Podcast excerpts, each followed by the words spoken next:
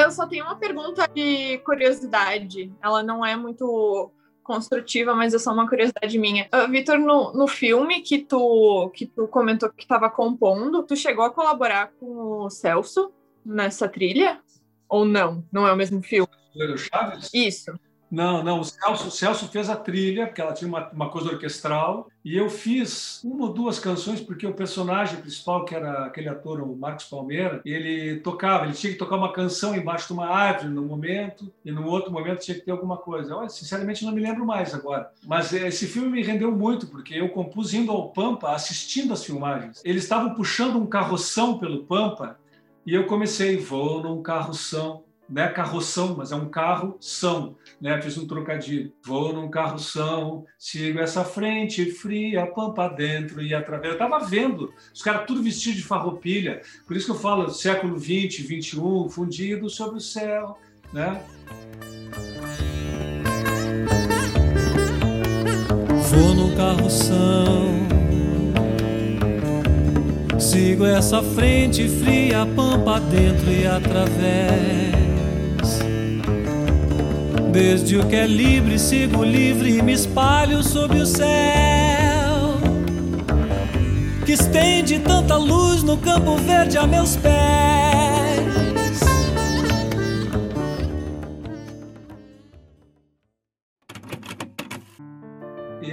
Estava vendo a cena, foi bárbaro. Esse filme foi, foi, assim a, a ilustração do, do, da minha música na hora da filmagem ali. Né? Foi muito bom. A gente está falando do filme porque o Celso é nosso professor, foi professor de todo mundo aqui. O Celso é um grande amigo nosso aqui também. O Celso é um cara muito querido, importante para mim toda a vida, assim. Eu conheci o Celso primeiro fazendo arranjo para os Almôndegas, o show no Teatro Leopoldina, eu tinha, sei lá, 10 anos.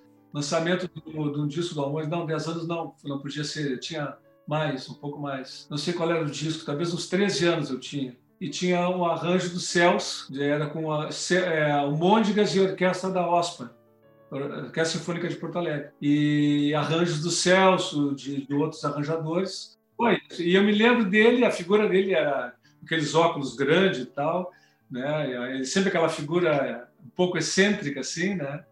E me chamou muita atenção. Depois eu cresci e, e convivia com ele eventualmente e tal. E mesmo na época que eu estava escrevendo sobre a estética do frio, eu consultei muito a ele, o Fischer, que são caras experientes em, em, em, em orientar doutorados e coisas assim, porque eu estava fazendo uma tese, então às vezes cada um deles dizia, não, mas tu, aqui tu não pode afirmar assim, com tanta tão categoricamente ah é pois é tá.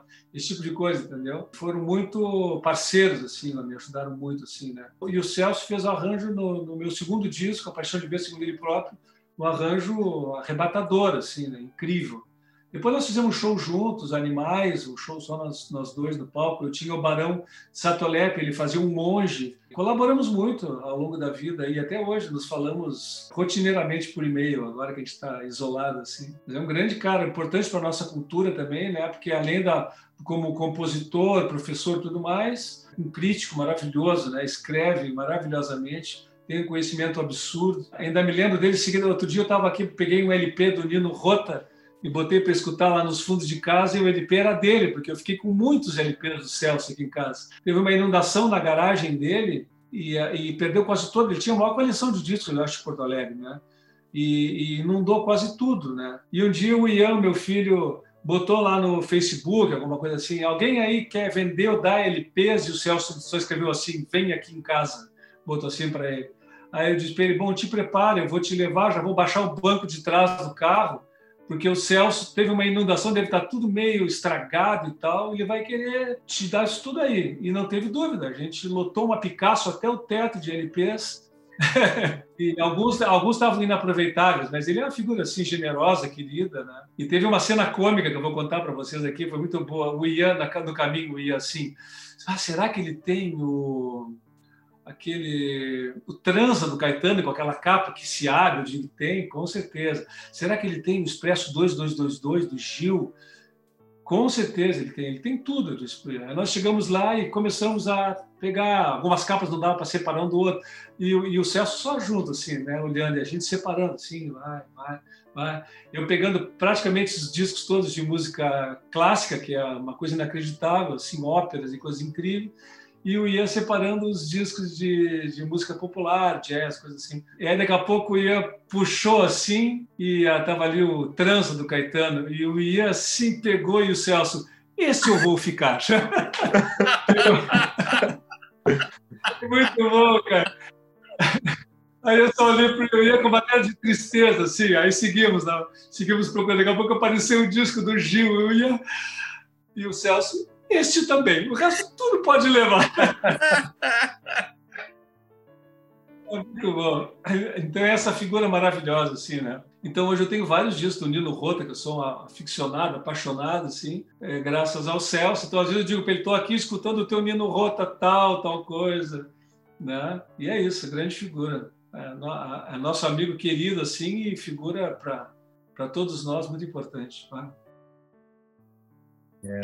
O Celso é o meu orientador de mestrado, assim, meu, meu grande professor também. A gente vai fazer um bate-papo no Instagram logo mais, acho que adiante, aí em junho, agora no meio de junho, e vai ser muito legal, assim, sobre o livro Quereres de Caetano. E foi muito legal porque o Celso, ele, ele eu lembro que eu escrevi, tinha escrito já umas 60 páginas da dissertação, e ele topando ser meu orientador. E aí quando eu chego para ele e mostro, aí ele olha assim, não me chama para essa banca.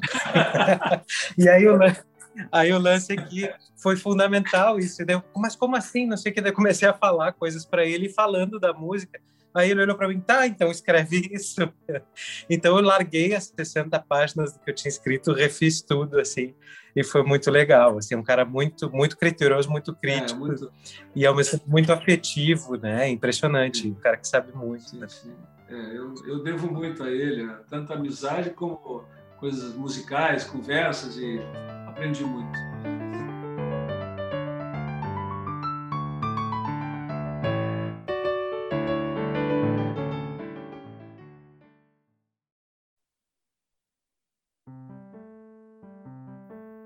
É muito legal outras pessoas falando do Celso, né? Agora, um comentário para quem, nós três que somos é, alunos dele na graduação. É muito legal, porque na, dentro da URGS, principalmente na graduação, ele tem uma, um lugar, né? Ele tem uma áurea, assim, ele caminha e o mundo se abre em volta dele, assim.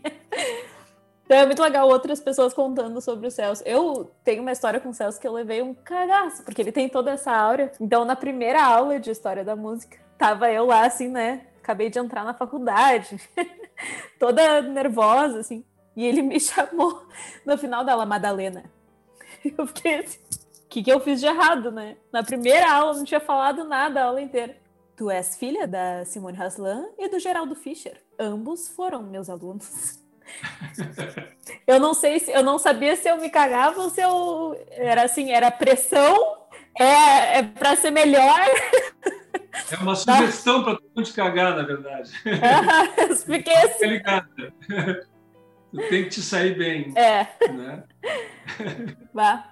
Quando eu fiz o curso de composição e regência, que eu fiz só um pouquinho, fiz durante um ano, um pouco mais, é, essa aura que tu diz, ele sempre teve essa aura, o Celso, porque mesmo antes de, quando eu, como eu falei, quando eu era guri, ele sempre teve essa figura de personalidade, presença marcante, né? Na época, o Armando Albuquerque tinha essa aura, assim, dentro do Instituto de Artes lá, né? O Armando passava, assim, era... O Deus está passando, era muito legal, era muito interessante. E na aula era aquela coisa, assim, bem tranquilão, dando a sua aula. São, são figuras que, né, vão, vão construindo pontes para todo mundo, né? Ajudando a a fazer os caminhos, assim, porque a gente está aqui falando como músicos da, da, música popular, que estamos aí gravando, tocando, fazendo show e tal, mas tem todo um, um, um, monte de gente na volta, assim, o Celso com esse trabalho como professor, como crítico, como compositor de música erudita, mas também colaborador em música popular, como fez arranjos para mim, eu falei para o Almondres e para um monte de gente, ele fez arranjos incríveis, né? E um cara vivamente interessado nisso, né? Sim, e a gente nem fica sabendo. É por isso que é legal de ouvir que eu falei, porque a gente não fica sabendo disso dentro da ah. faculdade, né? Acaba que o Celso é o cara que é o professor ah. de História da Arte. Ele sabe muito a História da Arte, não, História da Música. Enfim, História da Arte Sim. também. Mas ele sabe muito, ele nunca manda a gente ler nada, simplesmente vai na aula Sim. e conta o que ele tem para contar. É ótimo.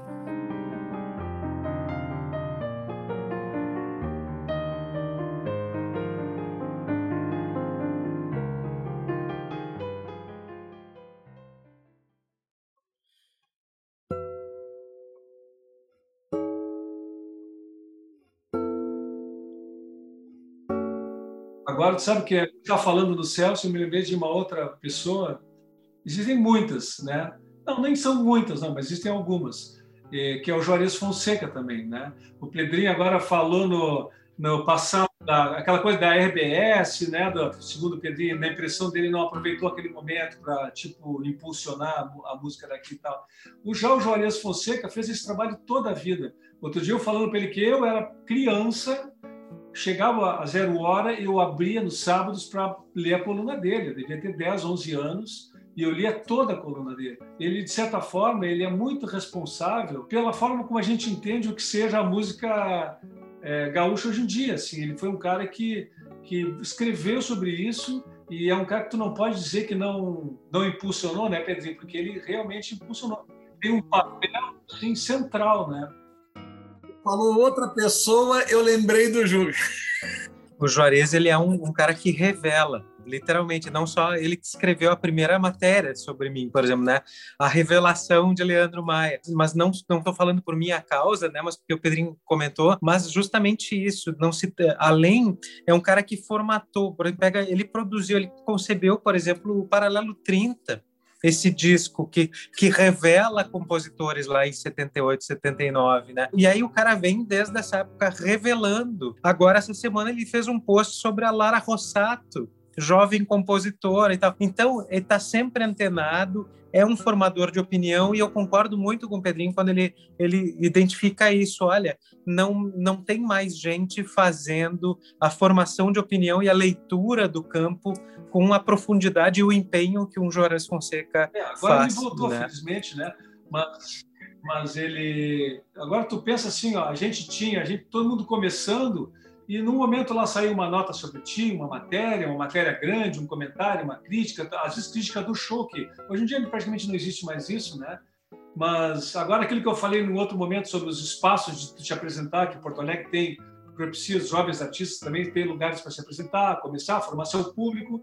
Agora, é, um artista jovem no Rio, quando que o, o, crítico do Globo ou de qualquer outro jornal vai assistir o ensaio de uma, um grupo novo que está começando ou vai ter é difícil, tu tem, mas normalmente os espaços são todos destinados ao mainstream, que ocupa todas as atenções, né? Já nem é mais um critério artístico ou mesmo até é, cultural, é um critério puramente jornalístico, comercial, enfim, né? Como todo o jornalismo cultural está hoje em dia, assim. E, então o jornalista tem um papel muito importante nisso também. E, um cara dentro do jornal mais importante, tá, único praticamente, né? É, tinha o Correio uma certa época e tal, mas sempre foi o jornal mais destacado no sentido de, de é, da, da, da, parte assim cultural e tal. Então, ele, ele dando aquela super cobertura para todo, todo o movimento, e, e, plural, né? Porque não era de ficar esse grupo, aquele grupo. E aí o cara tinha o jornalista dando apoio, tinha os teatros para te apresentar. Então, se tu não teve lá da RBS, por exemplo, esse apoio que tu imaginou, mas tu tem, por exemplo, numa, numa Zero Hora, um, um jornalista com ele, né? O Juarez era um entusiasta, né? É, é, é um crítico entusiasta, né? Então uma, uma coisa muito legal assim de, de empurrar e, e inclusive de, de, buscar aquela. Eu lembro do Juarez ia ensaios. Eu tava lá no lá no lá no estúdio do Ivo e aí o Juarez ia com seu caderninho para assistir o ensaio para depois conversar sobre aquilo que ia ser no, no, no, num espetáculo que o que é isso, né? Que, que realidade é essa que um crítico do, do maior jornal do estado vai até um ensaio, se senta no chão, fica ali durante duas horas escutando música para depois bater um papo na hora do café e vai embora.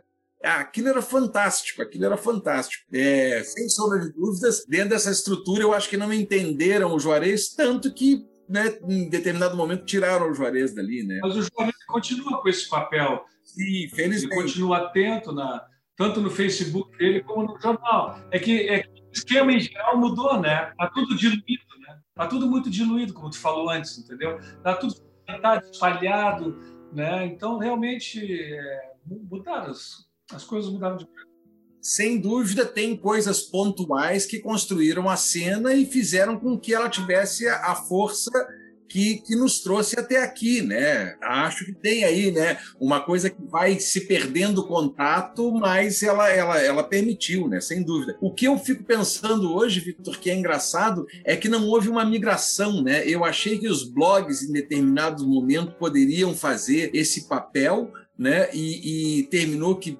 algumas pessoas tentaram, né, migrar. Achei que talvez os vloggers, né, talvez pudessem ser, né, os caras ali com um lance mais de vídeo ali agitado e pá, poderiam fazer esse papel dessa conversa da crítica da música, mas infelizmente a gente não teve, né, essa transformação desse papel do crítico, né, no seu melhor papel, né, no seu melhor papel, né, quando eu digo no seu melhor papel é naquele de poder reunir os elementos para que quando vai chegar o disco novo do Leandro Maia lá, o cara não vai escutar o Leandro Maia do zero. Não, olha, eu vou te falar um pouco do que, que o Leandro Maia fez, assim, assim, assim, assado. Ele está trazendo um disco que aponta nessa direção aí. Vai aí, curte o Leandro Maia, né? Então, esse papel desse crítico que constrói uma, uma, uma estrutura de comunicação para o trabalho do artista, e eu, ah, eu acho lamentável que a gente não tenha mais nada disso, e sai todo mundo zerado para a internet, clicando e conhecendo trabalhos novos e puxa vida, é uma quantidade imensa de lançamentos, é uma quantidade imensa de gente buscando, mas ah, tá tudo areia entre os dedos, assim, as coisas passam tudo muito rápido.